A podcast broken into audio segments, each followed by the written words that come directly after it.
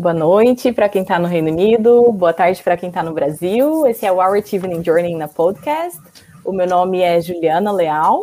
Eu tenho aqui hoje duas convidadas maravilhosas, Delaine Martins, Thaís Prado. É, atualmente eu curso mestrado em Direitos Humanos Aplicados aqui na University of York.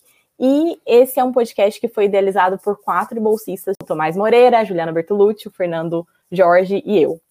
Hoje nós temos o privilégio de falar sobre uma pauta muito importante na agenda atual, que é gênero, e especialmente vamos falar sobre a, os desafios e as oportunidades para meninas e mulheres no Brasil. E bom, para a gente conversar sobre esse tema, nada melhor do que essas três especialistas né? Hoje eu tenho o prazer de apresentar aqui e eu vou deixar que elas mesmas façam as suas apresentações e mostrem para o público que está nos escutando quem elas são. Por favor, Delaine, conta para gente um pouquinho de quem é você, quando você estudou aqui no Reino Unido, né? A Delaine ela vai contar, ela veio de um momento que a bolsa ainda nem era Tivning, era uma bolsa do governo britânico e a gente quer muito ouvir a experiência dela. Delaine, conta para gente um pouquinho. Bom, boa tarde para todas e todos, né, aqui no, no, Rio de Janeiro, no Brasil. Queria, em primeiro lugar, parabenizar vocês por essa iniciativa, porque eu fui bolsista em 1995, então, assim, é bastante tempo atrás, e numa época que para as pessoas, assim, é, mais jovens do que eu, talvez não tenham noção é, nós não tínhamos muitas oportunidades, sobretudo né, mulheres e pessoas mais jovens, de fazer um curso de especialização, de sair do Brasil. Era um momento em que você conseguir uma bolsa de estudos era bastante difícil. Hoje a gente está vivendo isso de novo, por outras razões, né? Mas eu acho que a primeira coisa é essa. Eu sou cientista social, eu estudei na, no UCL, no University College London, eu fiz um curso de especialização de setembro a dezembro na, no que se chama DPU, Develop Planning Unity. Era uma unidade que trabalha com planejamento urbano. Então, na época, eu era recém, assim, graduada em ciências sociais, estava inserida no mercado de trabalho há seis anos, trabalhava numa organização não governamental com programa de gênero. Então, eles me incentivaram a fazer um application. Esse application durou mais ou menos o processo todo, uns seis, sete meses, e eu fui contemplada com a bolsa de estudos. Então, assim, foi por várias razões, foi uma oportunidade muito importante. Eu, na época, eu tomei a decisão de primeiro me inserir no mercado de trabalho e depois fazer as minhas especializações, mestrado e doutorado. E o curso ele foi muito importante, né? Não sei se eu falo mais sobre ele agora, a, a Thaís fala um pode pouco. Contar, pode gente... contar para gente um pouquinho então, sobre o curso. É, foi, foi muito importante, primeiro assim, porque a minha professora, que era a principal professora, que era Karen Levy, que depois veio a ser diretora do próprio DPU, ela era uma pessoa que era muito avant-garde. Então, numa época em que se discutia o planejamento com a perspectiva de gênero e um planejamento numa abordagem que hoje a gente chamaria até de decolonial, ela tinha esse respeito à diversidade cultural, ela tinha esse respeito às diferentes culturas que estavam ali representadas pelos alunos. Nós éramos alunos é, da América Latina, da África, da Ásia, então não era um modo de planejamento colonialista, muito pelo contrário. Então, acho que a Karen, além de ser uma professora brilhante, uma intelectual fantástica, ela estava antes do tempo dela, onde não se discutia gênero, raça, etnia, nos processos de planejamento urbano e nos processos de planejamento participativo de políticas públicas.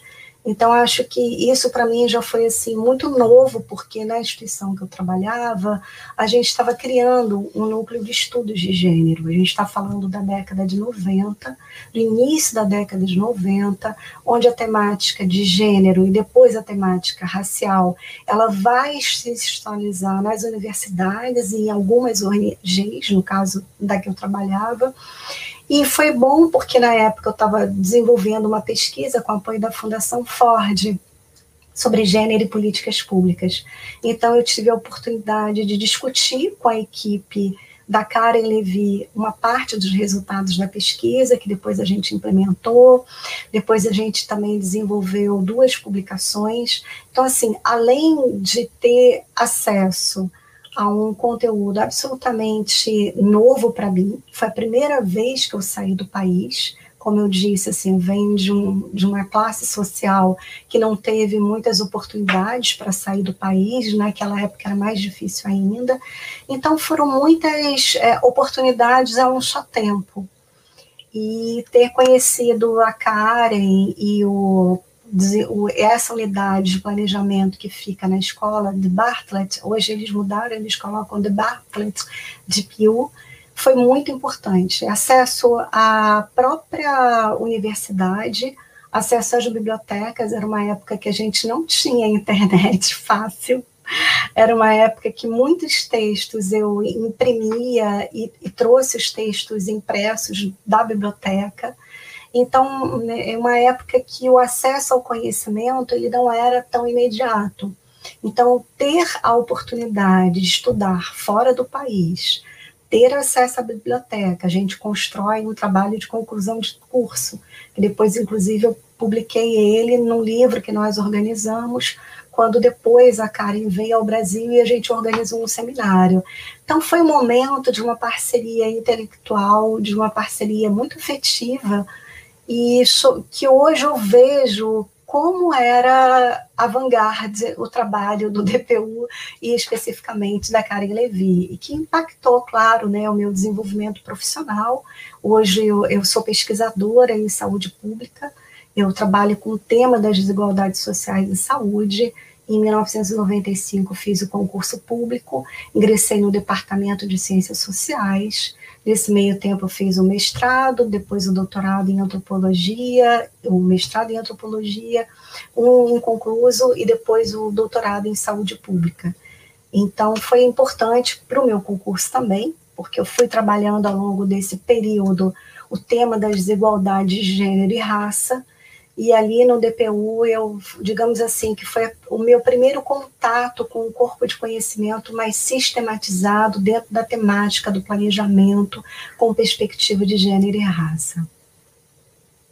Que incrível a sua trajetória, Delaine. E que incrível pensar que já em 1995 tinha esse pensamento né, vanguardista, como você mesmo disse, nos estudos de gênero, e eu acho que hoje a gente vai debater justamente isso, essa, o avanço né, de como a gente enxerga essa, esse reflexo. Por isso que a gente preferiu trazer é, gerações diferentes nesses estudos, e a Thais ela tem uma experiência bem mais recente aqui, e a gente quer contrastar mesmo experiências, acho que vai ser muito rico esse painel. Thais, conta pra gente um pouquinho sobre onde você estudou, o que, que você estudou, quais são as pautas que você trabalhou no seu na sua, na sua dissertation e como que você aplica isso também hoje no seu, na sua área de trabalho.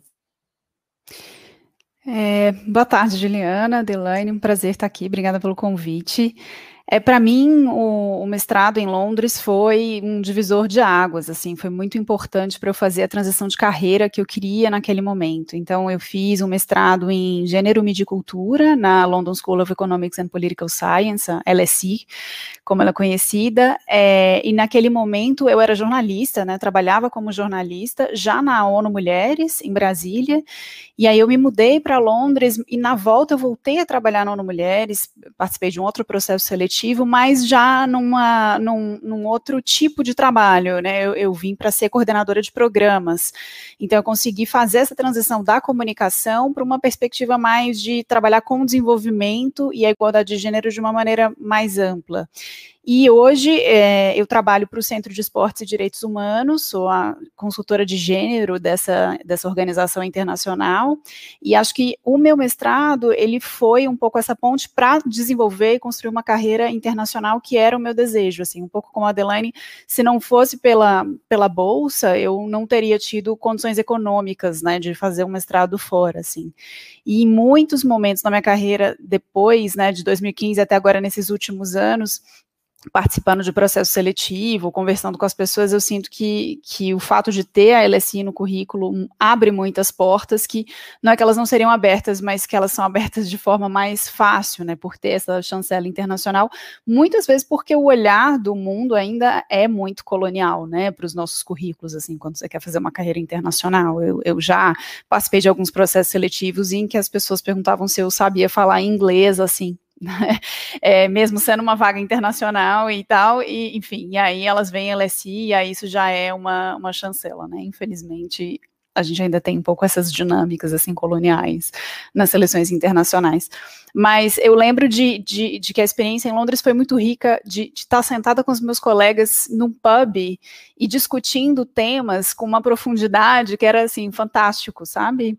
E uma coisa que sempre me chamava atenção era, era a riqueza da discussão, que ela não, nunca era assim, eu digo a minha verdade, você diz a sua verdade, então acabou, assim, né? Então é uma pergunta atrás, atrás de pergunta, eu lembro que o, o logo da LSI era muito, o logo não, o, o slogan da LSI era muito conhecer a causa das coisas, né? Então a gente não podia, eu lembro que em essay assim a gente não podia concluir, né? Não tem essa coisa de ah, então a verdade absoluta é essa, né? Numa escola super pós-estruturalista, então é questionar e questionar e questionar eternamente, assim. Isso é muito angustiante, mas extremamente rico para a gente de fato refletir, desconstruir verdades e gerar novos conhecimentos. Então foi uma experiência maravilhosa. Obrigada por compartilhar, Thaís. Eu acho que algo que tem em comum na trajetória de vocês, apesar de serem em anos distintos, é, é justamente essa perspectiva decolonial e pós-estruturalista né, de gênero. E a gente enxerga gênero justamente nessa necessidade de nos inserirmos nos debates para quebrar essa hegemonia que é heteronormativa, cis, masculina e já vem de tantas décadas. Né? Então, hoje o nosso podcast ele vai ter alguns blocos e no primeiro bloco nós vamos falar justamente dos desafios de é, amplamente se inserir essa agenda de mulheres, tanto na construção de políticas públicas quanto na representação de mídias. No segundo bloco, nós vamos passar por um bloco um pouco mais de esperança. Então, vamos falar sobre quais são as expectativas do avanço dessa agenda, né, ainda no futuro. E a gente vai concluir também ouvindo as experiências delas no final de como que foi voltar para o Brasil depois de ser bolsista do governo britânico e inserir esse conhecimento que elas receberam dentro do mercado de trabalho, da academia, como pesquisadoras ou no trabalho né, de organizações internacionais. E bom, para começar, nesse bloco de desafios, eu queria conversar com, ouvir de você, Delaine. Você cursou um, um, uma especialização em Gender Policy and Planning na UCL, né? UCL. E a gente sabe que esse campo de estudos que engloba o planejamento de políticas públicas, ele surge muito das inquietações de que historicamente nós mulheres fomos marginalizadas tanto na teoria quanto na prática do planejamento de políticas públicas. E aí sentiu-se né, essa necessidade de desenvolver uma disciplina que fosse ah, sólida e que pudesse levar uma, como disciplina própria essa agenda de gênero para as políticas públicas.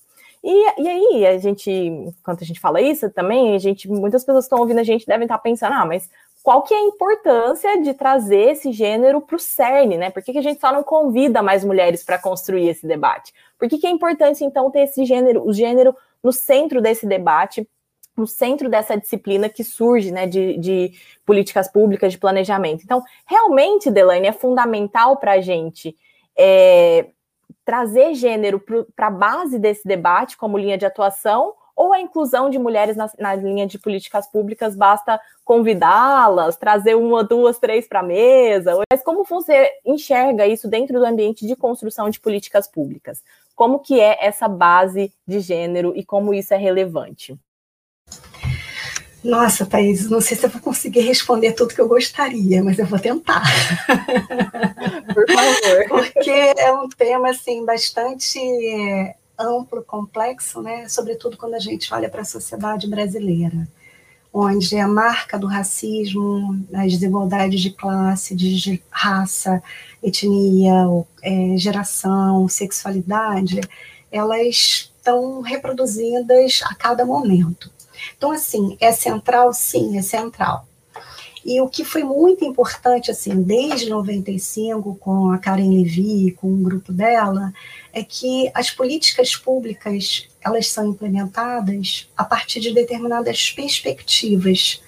Então, primeiro ponto número um, quem planeja geralmente são homens brancos, da elite, numa abordagem heteronormativa e que reproduzem um planejamento na cidade que é o que está, digamos assim, nas mentes deles, que não necessariamente é um planejamento de uma cidade feita para as necessidades diferenciadas de homens e mulheres, homens e mulheres que, dependendo da raça cor, vão estar tá vivendo em periferias, que vão usar o transporte público, que, enfim, hoje com a pandemia no Brasil, né, esse momento tão desastroso que a gente está vendo, um dos principais problemas é o transporte público. São os trabalhadores, as mulheres negras, os homens negros, que estão na base, pelo menos aqui no Rio de Janeiro, que moram na Baixada Fluminense, que moram na periferia, são aqueles que mais se expõem. Sem falar daquela, daqueles trabalhadores que estão no mercado totalmente desprotegidos. Então, assim, pensar a cidade é pensar a cidade feita por relações sociais. Essas relações sociais, elas não se dão soltas no tempo e no espaço, elas têm uma historicidade, elas têm uma materialidade, elas são concretas e elas são feitas por homens e mulheres que, por sua vez, têm uma raça, cor, etnia, etc, etc, que eu quero que eu estava chamando a atenção. Então, a discussão do planejamento, assim, quem é que planeja e planeja para quem? E planeja de que forma? Planeja com quem? É, durante um período da década de 90, anos 2000, no Brasil, e, e eu vou falar mais da minha cidade, que é o Rio de Janeiro, a gente te, tem uma discussão bastante consolidada sobre planejamento urbano e o planejamento participativo. Essa discussão ela foi perdendo força em função das relações de poder e das conjunturas políticas, mas, assim, existe, existe um acúmulo de instituições, de organizações não governamentais, de intelectuais que estão nas universidades trabalhando essa temática.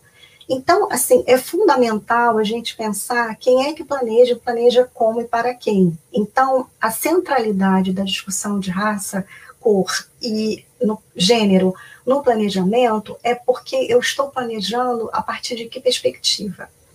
Eu estou planejando para uma mudança das relações assimétricas, desiguais, ou eu estou trabalhando para a manutenção dessas assimetrias e dessas desigualdades. Assim, eu poderia dar vários exemplos, como o caso do transporte coletivo, né? É, no caso, as mulheres trabalhadoras, o assédio sexual, o desgaste de você ficar, independente da pandemia, é, gastar metade da sua jornada de trabalho no deslocamento do transporte público. Então, uma empregada doméstica que muito recentemente conseguiu ter o seu trabalho reconhecido como um trabalho, uma carteira de trabalho, FGTS, que um, um trabalhador necessita e precisa como direitos. Essa mulher ou esse homem, ele vai ficar metade da jornada de trabalho num transporte público. Então, como é que eu olho para a cidade e eu penso em coisas tão simples como essa? que para algumas é, sociedades, nossa, mas vocês ainda estão discutindo isso? Sim, a gente ainda está discutindo isso. Então, o planejamento com essa perspectiva de gênero, raça e todas as demais desigualdades sociais, ou marcadores sociais, ou interseccionalidade, depois a gente pode falar sobre os desafios, eles trazem essa visão. Como é que eu olho para a cidade, torno essa cidade menos desigual? Claro que são processos longos, de longa duração, complexos, que envolvem muitas dinâmicas sociais. Mas quando eu trabalho no dia a dia da política pública com estas dimensões, o meu trabalho ele coloca em xeque uma visão hegemônica de planejamento. Então, acho que o principal é colocar no centro, porém, esse centro também não significa que eu ter mulheres planejando para mulheres, eu vou ter uma perspectiva de gênero. Então, isso também é muito importante da gente pensar em termos dessa centralidade do planejamento, um termo que ficou muito em voga aqui né, no Brasil, por exemplo, nos anos 2000, quando se teve a Secretaria Nacional de Políticas para as Mulheres, e depois até a própria ONU Mulheres criou um comitê assessor da sociedade civil para a ONU Mulheres. Eu cheguei a participar durante o primeiro comitê assessor enfim, justamente para a sociedade civil, está assessorando a ONU Mulheres. É, a questão era da transversalização, mais do que colocar no centro, era transversalizar. Como é que eu olho para as políticas setoriais, ao invés de olhar a mulher só na política de saúde? Aí eu olho a política de saúde, eu olho apenas a, a, a mulher mãe, né? Eu olho uma, uma determinada mulher e, e geralmente com um, um, determinado olhar sobre os direitos sexuais e reprodutivos. Então, por exemplo, são, são temas que, ao invés de eu olhar um setor, eu vou olhar a, a totalidade, essa, essa totalidade dessas políticas públicas. É claro que muitas vezes, por uma questão orçamentária, por, enfim, por eh, recursos humanos e toda a complexidade que uma política pública envolve, eu vou precisar olhar para o setor. Mas a ideia é de que gênero, raça e as demais categorias sociais, elas estão presentes em qualquer política pública. Então, como é que eu dou um zoom, como é que eu pego uma lupa e eu entendo é, essas diferenças eu acolho, eu incorporo no, no, processo de planejamento, no caso aqui que a gente está falando das políticas públicas. Então, é a centralidade, mas é uma centralidade que também requer um olhar que seja transversal e que não seja essencialista. Então, é isso que eu acho que é importante.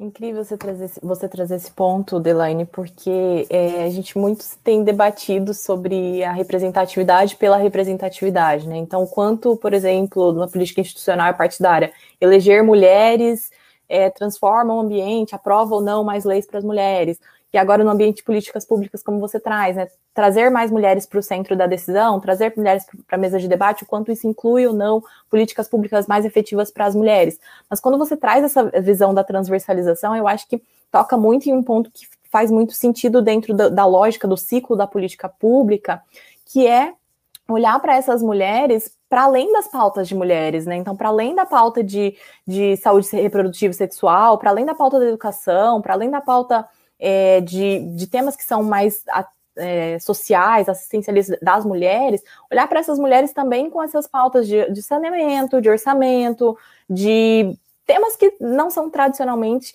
é, da, do lugar da mulher, né, como, como é posto. Então, é muito interessante trazer essas mulheres não para o centro do debate, mas tangenciando todas as etapas. Então, quando você menciona, por, você menciona, por exemplo, a, etapa do planejamento, eu acho que o mesmo se repete para as outras etapas da política, né? Então, como que a gente coleta a avaliação também de outras mulheres para re, retroalimentar esse ciclo de políticas públicas. Eu, antes de vir para o Tivni, eu tive a oportunidade de trabalhar com, é, de conduzir o processo de participação cidadã do estado do Ceará, e uma das nossas preocupações era essa, assim, precisamos de mulheres né, nas políticas setoriais que vão, que vão conversar, que vão levantar e, e vão fazer a avaliação. A gente estava na etapa da avaliação da, da, participação, por meio da participação, mas como que a gente também traz essas mulheres que são usuárias desses serviços para retroalimentar esse sistema e trazer a perspectiva delas? Então, em um processo que ele é conduzido no horário de trabalho, no, no dia útil, é, onde as mães precisam de alguém para ficar com o filho. Como que a gente traz essas mulheres para participar do,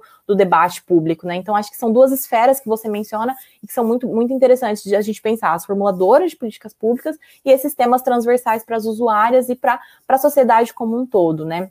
E aí a gente entra num ponto que entra né, na questão da representatividade, que afeta as mulheres em várias esferas. Então, a, no, no, caso aqui, a Thais, ela vem de uma, de uma área né, mais da mídia e do cinema, e ela pode falar para a gente mais sobre esses dados no campo midiático. Então, estava é, olhando uma pesquisa da UERJ, apontou que entre 2002 e 2012, na esfera do cinema, 84% dos filmes foram dirigidos por homens brancos.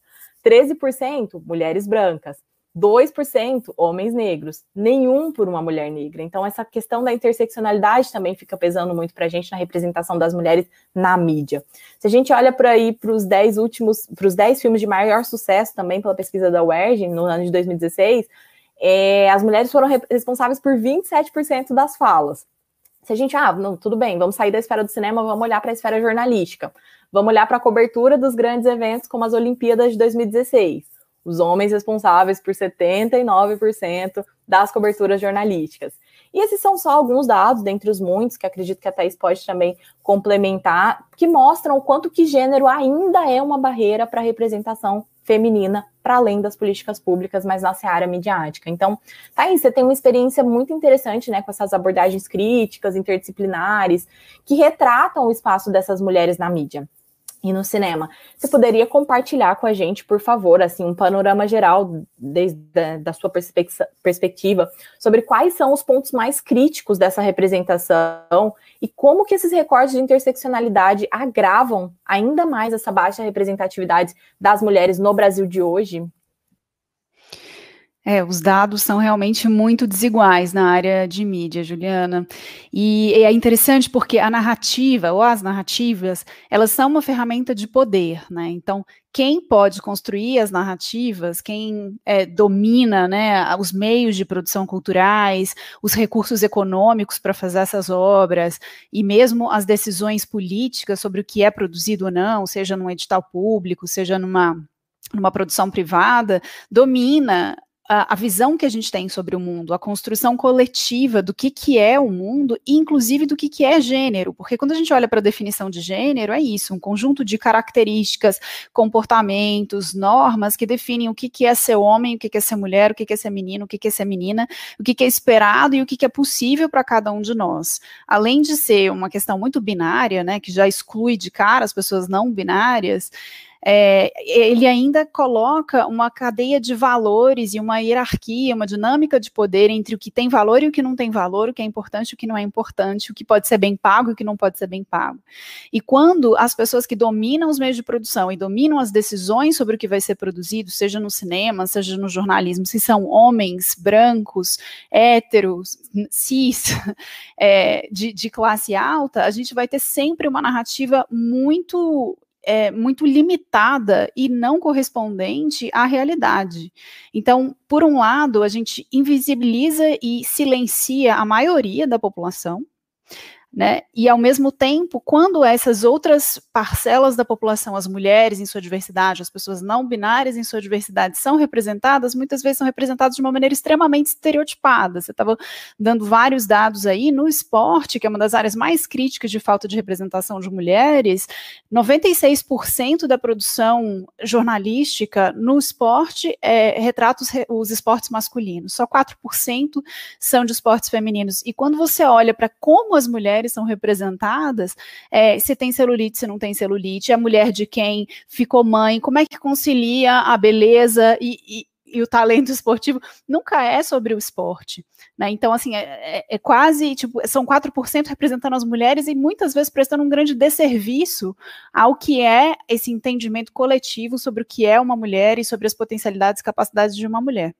Então, a gente precisa, sim, de mais mulheres e mais pessoas não binárias em sua diversidade, produzindo conteúdos e tendo acesso aos recursos econômicos e ao poder de decisão também sobre o que, que vai ser produzido, para que a gente possa ter uma visão mais ampla. Né? E quando a gente fala da interseccionalidade, é isso, de que mulheres a gente está falando.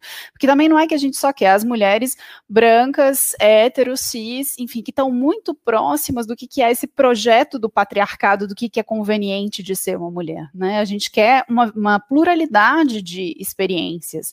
E sim, é importante que todas as pessoas sejam educadas com uma perspectiva de gênero, com uma perspectiva interseccional, porque eu acho que é responsabilidade de todo mundo fazer produções culturais que são mais igualitárias, mais democráticas, mais plurais, mas também é importante que, independente do, do, do, do perfil ou da questão política ou de qualquer outra perspectiva, que todas as perspectivas sejam representadas. Então, as mulheres, as mulheres negras, as mulheres trans, as mulheres lésbicas, as mulheres em toda a sua diversidade, precisam ter um espaço, como você estava dizendo nas questões políticas, Delane e Juliana, é para representar as perspectivas delas, não somente para falar de gênero e aumentar essa nossa visão do que, que é ser uma, uma mulher ou uma pessoa não binária nessa sociedade, para além dos estereótipos que a gente está acostumado a ver todo dia no cinema e no jornalismo, mas para que a gente possa trazer uma perspectiva de todas as pessoas, em sua pluralidade, em sua diversidade, para todas as questões. Né? Quais são? Como uma mulher trans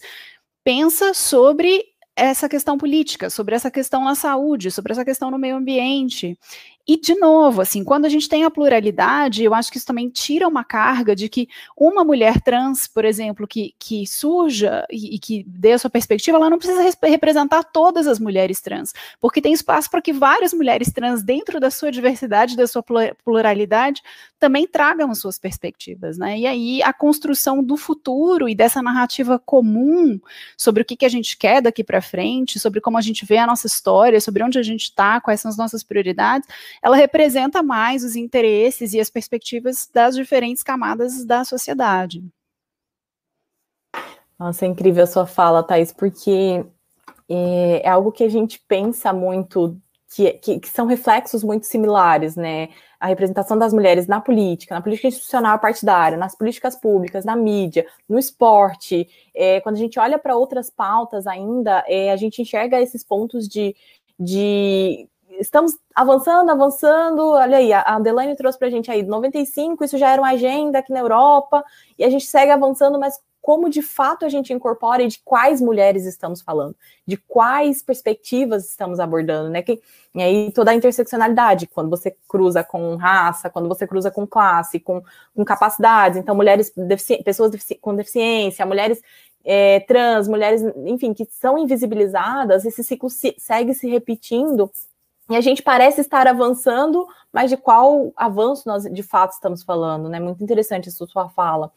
É, e assim, mudando já para o nosso segundo bloco, aí eu vou começar com você antes da Delaine, mas tem alguma expectativa de um futuro menos é, masculino centrado, menos é, centrado na figura do homem? Eu gostei muito do ponto que você trouxe assim de mulheres na, na esfera de tomada de decisão, de também quem vão estar, de quem vai estar representado ali na mídia, né? Então tem uma perspectiva de um futuro é, próximo no Brasil para que essa representação das mulheres na mídia é, seja diferente do que a gente está vendo até agora?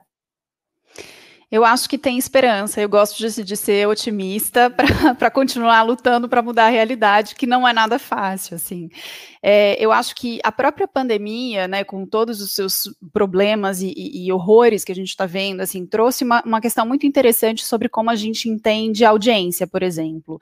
Né? Tem, tem vários grupos medindo a audiência, engajamento de pessoas com outras métricas. Né? Tá todo mundo na tela o tempo todo e a gente consome de uma forma muito diferente que a gente gente, do, do, que a gente consumia antes, né? A própria produção do, do, cinema, um filme fica no segundo, na segunda semana, dependendo da bilheteria do, da primeira semana no cinema. Agora que o cinema está fechado, o critério é outro, né? Assim, as plataformas de streaming estão aí e estão mostrando que aquele discurso, aquela falácia de que ah, as pessoas não consomem isso, as pessoas não querem ver pessoas negras protagonistas, não querem ver mulheres fortes, não querem isso é uma bobagem, né? E então, assim, essas novas medidas de audiência, elas trazem um pouco essa perspectiva. As mulheres estão no esporte e as pessoas estão assistindo as mulheres no esporte na internet, porque não está na TV.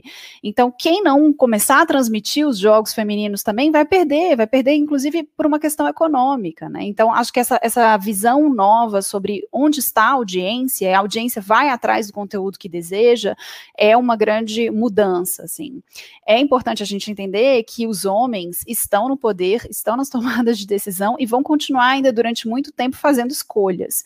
Então, acho que é importante trazer essa, essa perspectiva econômica sobre as questões. Existe um público consumidor né, e, e, que deseja ver mais diversidade nas narrativas. E é preciso também, por uma questão econômica, investir nisso. Mas, para além né, dessa questão, eu vejo que a internet também democratizou muito o, a possibilidade de criar narrativas e de ser visto e de ter voz e de ter um espaço que antes a gente não tinha. Então, isso é, isso é bem interessante. Eu vejo muitos grupos de realizadores e realizadoras negros trazendo também as suas narrativas e as suas perspectivas, é, que eu acho que é um movimento muito interessante. Né? Vamos nos unir, vamos nos fortalecer.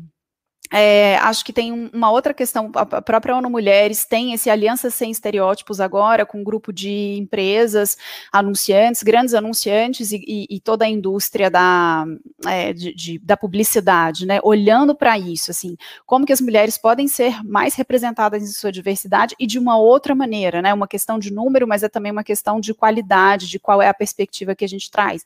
Hoje, na publicidade brasileira, a gente tem 64% das pessoas que estão ali nas propagandas população mulheres, 25% mulheres negras. Se a gente considerar que a maioria das mulheres são negras no Brasil, 25% é muito pouco, mas é o maior número que a gente já teve. Então, assim, não é para a gente parar nos 25% de jeito nenhum, mas é, é algo que dá para comemorar porque a gente está evoluindo. Agora, quando a gente olha para a qualidade dessa representação, ainda tem muito que evoluir. Quando a gente pensa em determinadas profissões, né, especialmente as profissões mais bem-sucedidas ou mais bem pagas, elas ainda vão ser muito mais atribuídas a uma figura masculina, por exemplo, na publicidade. Né? Eu acho que outras iniciativas como do Think Olga, por exemplo, que traz uma lista de mulheres especialistas e fala, escuta, você quer ouvir as mulheres? As, existem mulheres especialistas em várias áreas, elas estão aqui, essas são as fontes. Você vai atrás de ouvir as mulheres também? Porque agora a lista está disponível, assim, então também vai ficando sem desculpa, sabe? Por que, que você não vai ouvir as mulheres? A lista está aí, as especialistas estão aí, então não, não tem mais desculpa para a gente não, não dar os próximos passos. Mas eu acho que, assim, o tema está aí, tá na, na, na, na, sala, na mesa do jantar, tá no ônibus, enfim, tá na boca das pessoas. E, e é uma questão de tempo para a gente continuar avançando, assim. Eu só acho que a gente precisa sair um pouco do estado de exceção, de tipo, ah, existem essas pequenas iniciativas acontecendo que devem ser celebradas e pensar um pouco em de novo na questão econômica, assim, como é que a gente transfere mais recursos econômicos para que essas produções possam de fato alcançar as grandes massas, as grandes populações no Brasil e, e além. Muito obrigada. É, eu quero justamente ouvir de você, Adelaine, porque eu acho que complementa muito a fala da Thais, essa pergunta que eu quero te fazer, que é para além da representação midiática, né? Tem alguma expectativa de iniciativas, como ela, a Thais trouxe o Think Eva, Think Olga, é, iniciativas de mobilização também na seara é, das políticas públicas, né, ou da política institucional partidária, que você enxerga como sendo é, inovadoras e que estão levando essa agenda de gênero para frente e que dá para trazer expectativa para um futuro próximo? Pois é, Juliana, eu acho assim que no campo da política, da política partidária, é um pouco diferente, né? A gente pode, a gente tem algumas lideranças, mulheres, mulheres negras, mulheres da periferia, mas a gente tem um campo muito específico, né? Primeiro lugar, assim, lembrar que desde 1996 nós temos políticas afirmativas no nível de cargos do legislativo, né, vereadoras, deputadas estaduais, deputadas federais e senadoras. Então, nas eleições proporcionais, há mais de 20 anos, né, a gente já conta com um sistema de cotas. Só que o que, que acontece? Acontece que no campo da política nós temos relações muito tradicionais. É claro que toda a sociedade ela é feita de relações que são mais progressistas, menos progressistas, momentos mais progressistas, momentos mais conservadores. Nesse momento especificamente, a gente está vivendo uma onda de muito conservadorismo. Então, esse é um ponto. Segundo, que apesar das eleições é, com reservas de vagas para as mulheres, a, o crescimento é muito tímido, não chega a 1% a cada quatro anos. A ONU Mulheres, por exemplo, tem é, apoiado trabalhos nessa direção. E nós temos uma especificidade no caso do Brasil, onde a política é muito violenta. Então, falar para as mulheres, entrar na política, fazer a formação política de mulheres, e aí eu vou falar de mulheres mesmo, porque não daria nem para falar de gênero, porque não basta ser mulher, né? Acho que a Thais apontou isso muito bem. Então, assim, como é que o feminismo ele incorpora a pauta transfeminista, por exemplo? Só que a gente está falando para um grupo de mulheres onde a política partidária ela é uma política muito baseada nas relações de clientelismo, então, ainda são relações de troca muito fortes. Em sociedades com um perfil muito tradicional, se a gente for sair da, das grandes cidades, né, das capitais e, e, e das cidades no entorno, se a gente for para áreas mais rurais, se a gente for para cidades de pequeno porte, onde a política ela é muito no face a face, a política ela é, é muito familiar. Isso não é só em lugares pequenos, tá? No Rio de Janeiro isso acontece, na Baixada Fluminense isso acontece, e isso é um ponto. Basta lembrar da Marielle Franco, né? Uma vereadora negra que foi executada num crime que até hoje a gente é, tem indícios, mas não foi solucionado. Então, a falta de, digamos assim, que a formação político-partidária e o traço da política ser muito violenta no Brasil, na América Latina, afasta as mulheres de entrarem na política. Então, a gente tem, de fato, uma subrepresentação. E o crescimento ele é muito pequeno. E nesse caso, você pode ter mulheres na política que não vão ter uma agenda feminista. O que, que eu estou falando de uma agenda feminista e por que, que não basta ser mulher? Por exemplo, de novo o campo dos direitos sexuais e reprodutivos, né? Que aí eu vou englobar também não só as mulheres, mas o transfeminismo, os transgêneros, transexuais. Essas políticas elas são feitas pensando na mulher mãe, numa mulher que vai ter uma família, é, que não necessariamente ela é a chefe de família, como hoje ocorre no Brasil, onde cerca de 40% das mulheres são chefes de família. Então, é uma política que ela traz quase que, eu não, não, não diria que um estereótipo, mas ela traz uma, uma visão, um modelo de mulher, que, que, entre outros modelos, ele é escolhido nessa narrativa de desenvolvimento para a sociedade, que é aquela mulher monogâmica, que está numa família, com filhos, e que não necessariamente vai entrar no campo da disputa política. E essa política pública também não necessariamente é feita para a mulher que trabalha, que tem dupla jornada, que tem tripla jornada, que tem outras escolhas sexuais, que poderá, inclusive, não ser a favor da legalização do aborto, mas num determinado momento da sua vida vai precisar interromper a gravidez ilegalmente e vai fazer uso de serviços clandestinos e vai ter riscos muito grandes de morrer, vai ter riscos de ficar com, enfim, com desfechos que a, a comprometer o seu desenvolvimento reprodutivo, etc. Então, assim, em resumo, o que, que eu estou chamando a atenção? Que é dinâmico, acho que, que existe um corte geracional atualmente, acho que muitas mulheres elas estão incorporando na sua pauta um diálogo com as mulheres negras feministas que têm produzido críticas super importantes para os processos de desenvolvimento de políticas públicas. Críticas essas que também já vêm de algum tempo, me lembro da própria Luísa Bairros, que era do Sistema ONU, né? A Luísa, ela já faleceu, é, e ela era do PNUD, do Programa das Nações Unidas para o Desenvolvimento, e foi uma das mulheres feministas negras que, dentro do sistema ONU, trouxe essa discussão do feminismo e das relações raciais de uma forma é, extremamente pertinente. Então, assim, é claro que hoje eu acho que nas universidades, até em função do sistema de cota, das políticas afirmativas, você vê visivelmente um maior contingente de alunos negros e negras indígenas, das classes populares. Então, essa diversidade que a Thaís estava chamando a atenção, que ela é fundamental para a dinâmica social, por um lado, ela é, vem sendo assim captada, né, pela lógica do consumo e do mercado, do mundo capitalista. Ok, agora em termos de processos de poder, e no caso específico da política e da representação feminina na política, o que a gente vê é muita dificuldade. Seja porque os partidos políticos eles não apoiam essas candidaturas transexuais, transgêneros de mulheres, quando são fora do grupo familiar, né? Porque quando as mulheres vêm de um grupo familiar específico, elas vão reproduzindo, ela é a neta, ela é a filha, ela é esposa do prefeito, do vereador, do deputado. Então, é um capital familiar que se transforma num capital político.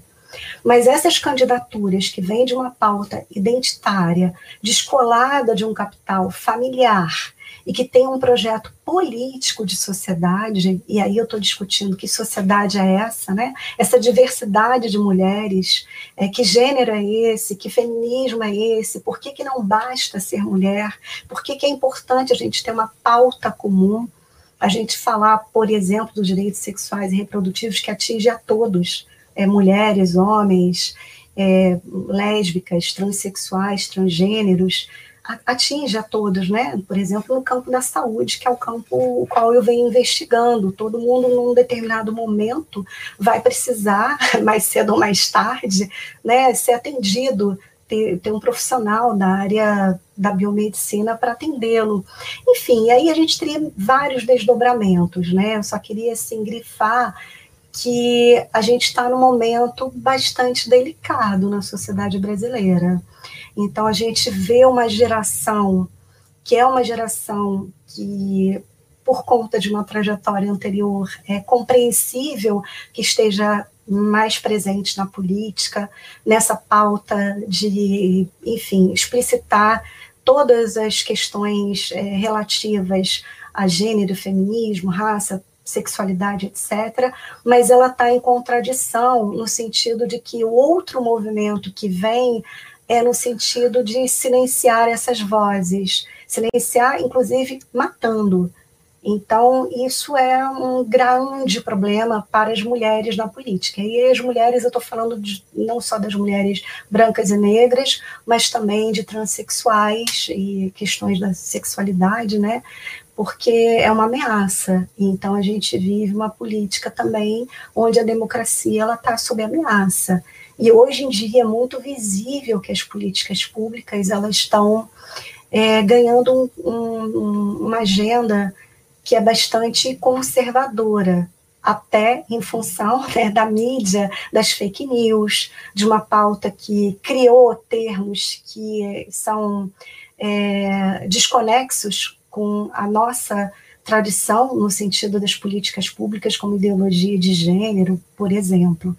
Então, são temas bastante complexos, mas que reverberam no cotidiano dessa mulher que não necessariamente sabe o que é gênero, não necessariamente sabe o que é feminismo, que até pode achar alguns temas uma aberração, mas eu acredito que existe um campo de diálogo que é possível ser respeitosamente construído porque nós temos é, uma dinâmica de convivência com gerações, pessoas de diferentes idades, e que bom, né, que muitas vão pensar de uma maneira diferente ao olhar para as políticas públicas.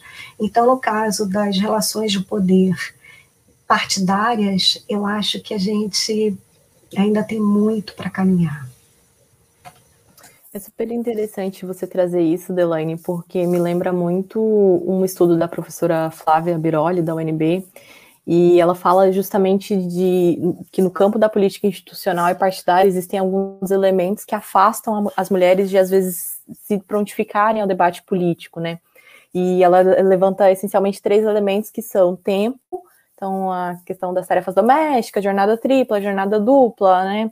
É, recursos, e aí ela fala de recursos financeiros, né? Então, acesso a fundos partidários, a, a todo esse recurso de capital humano também, né? Recursos humanos.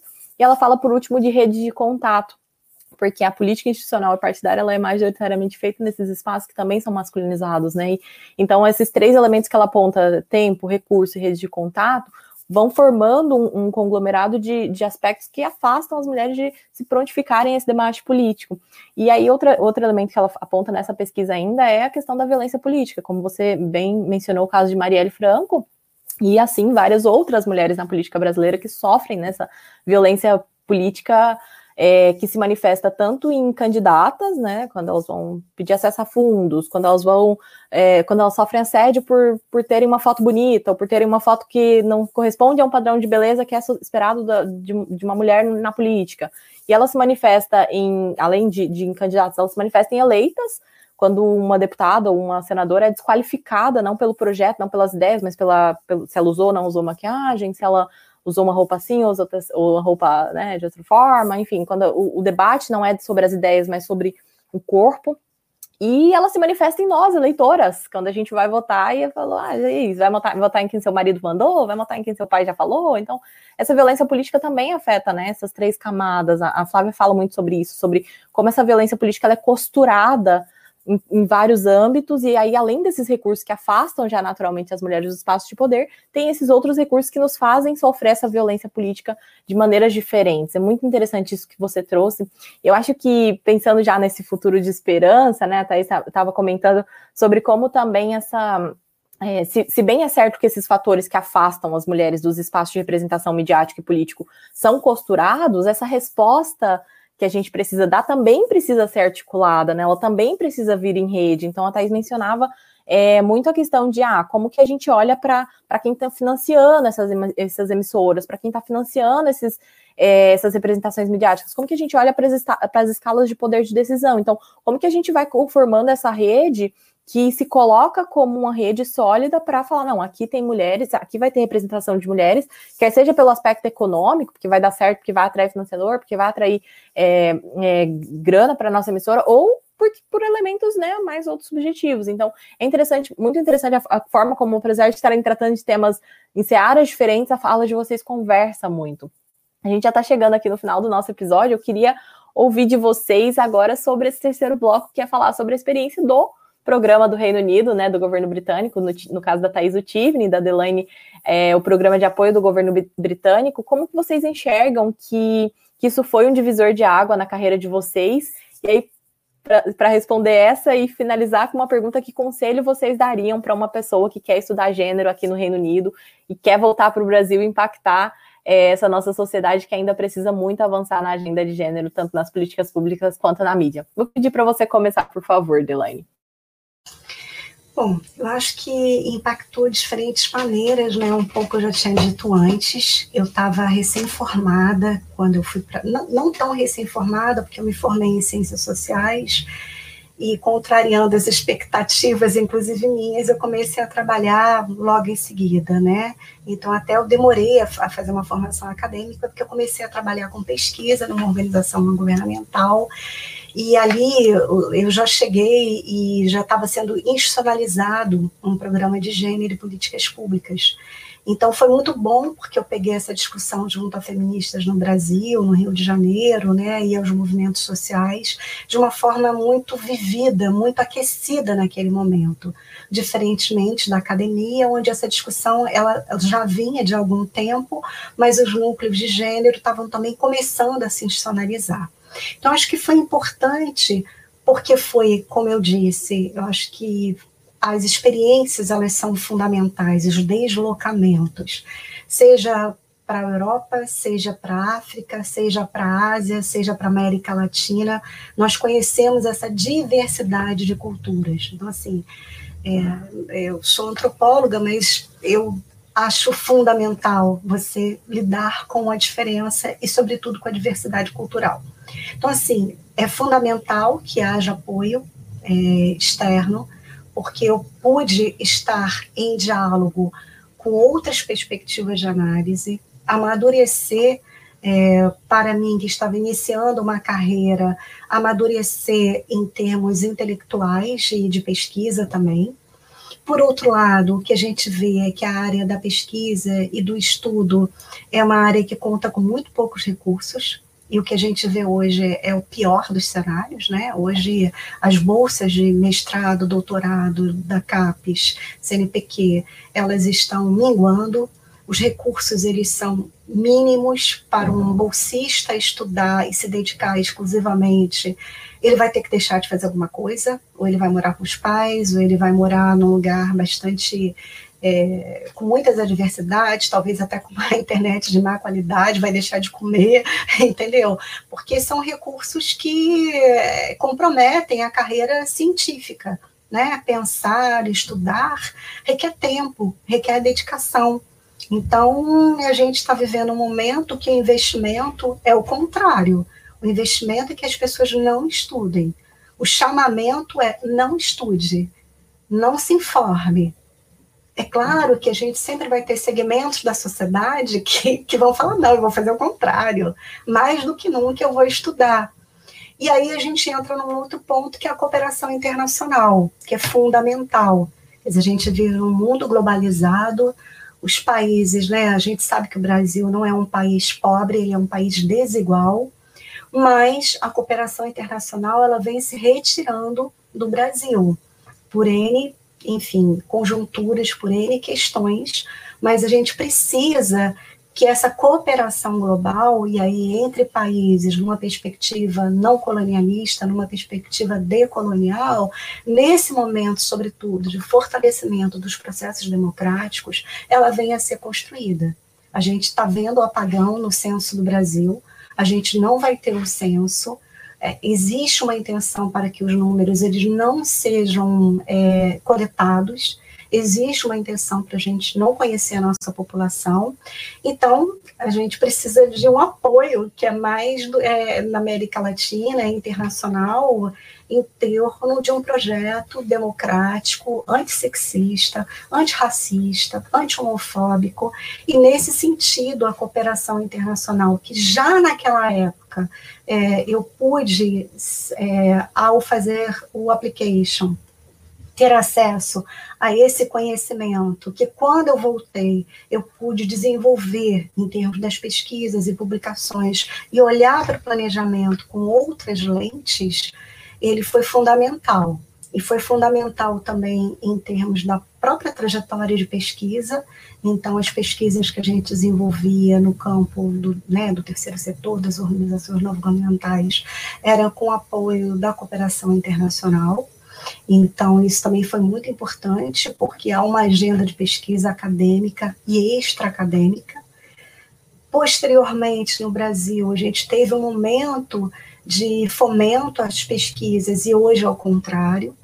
Então, é, eu acho que mais necessário ainda se faz que outras pessoas, né, outros segmentos da sociedade possam não só ter a captação de recursos para a pesquisa, como ter oportunidade para ir estudar em outros países.